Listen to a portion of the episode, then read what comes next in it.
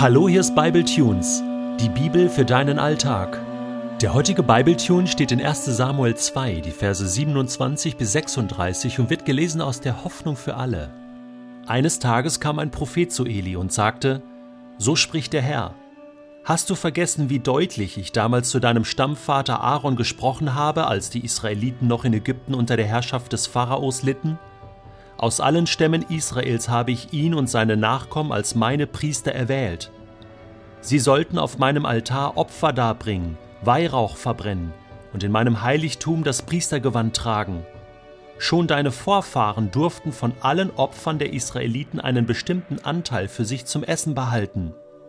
Warum setzt ihr euch jetzt über meine Gebote hinweg und greift gierig nach den Opfergaben, die für mich allein bestimmt sind? Und du, Eli, Warum ehrst du deine Söhne mehr als mich? Warum duldest du, dass sie die fettesten und schönsten Fleischstücke der Opfertiere für sich nehmen, damit ihr alle euch damit mästen könnt?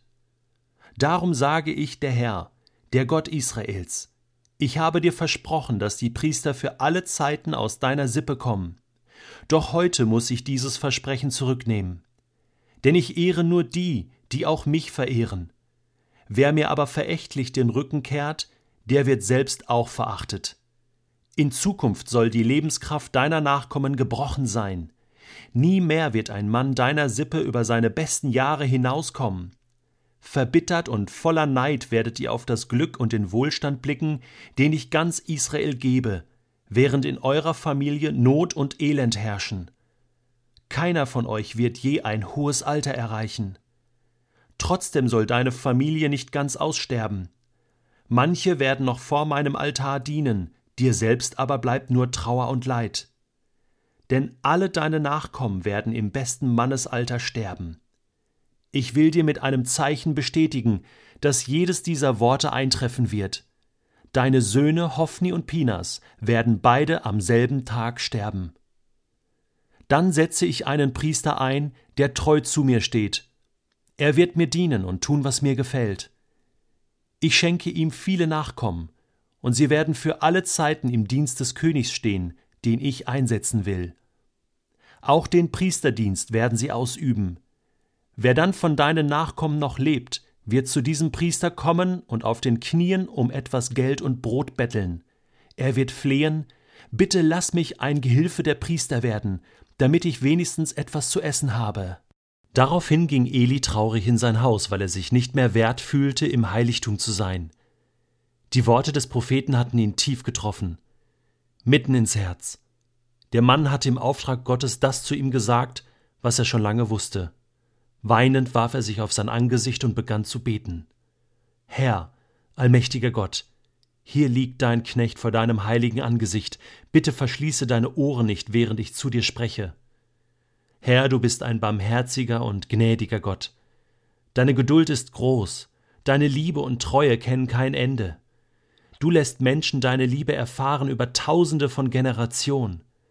Du vergibst die Schuld und die Bosheit derer, die sich gegen dich aufgelehnt haben.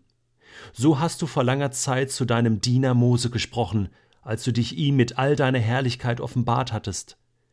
Hier liege ich nun und berufe mich auf deine ewige Liebe und Treue. Gibt es eine Schuld, die zu groß ist für dich? Ich bekenne mich schuldig, Herr. Ich habe als Vater versagt.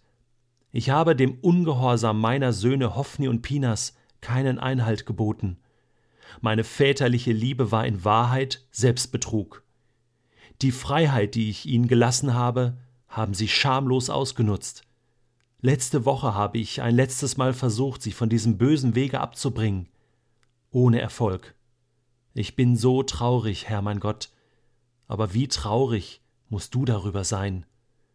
Jetzt hast du dein Urteil gesprochen, Herr, und es fällt mir so schwer, es anzunehmen. Du bist im Recht, Jahweh. Du hast Mose gesagt, dass der Mensch die Folgen tragen muss, der dich verachtet. Herr, ich verachte dich nicht, ich liebe dich von ganzem Herzen. Aber ich sehe ein, dass ich deine Gebote nicht befolgt habe und dein Heiligtum durch meine Laschheit beschmutzt wurde. Machtmissbrauch und Vergewaltigung in deinem Haus. Herr, vergib mir nach deiner Gnade. wasche du die Schuld von unserer Familie. Ein letztes Mal will ich als Stellvertreter und Mittler mein Wort für meine Söhne vor dich bringen. Sei ihnen gnädig, auch wenn sie bald sterben müssen, noch bevor ich sterben muss. Das ist schon Strafe genug.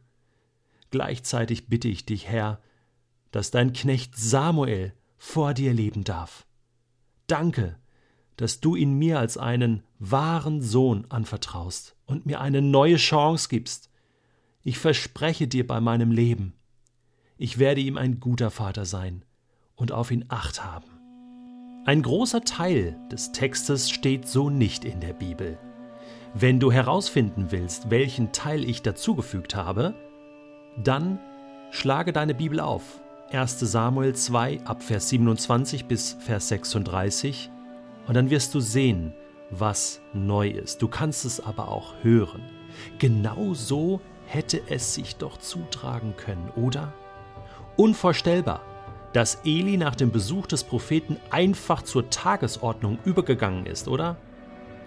Dieses Gebet von Eli soll dir helfen, zu Gott zu kommen, wenn du versagt hast. Es soll dir helfen, nicht einfach zur Tagesordnung überzugehen.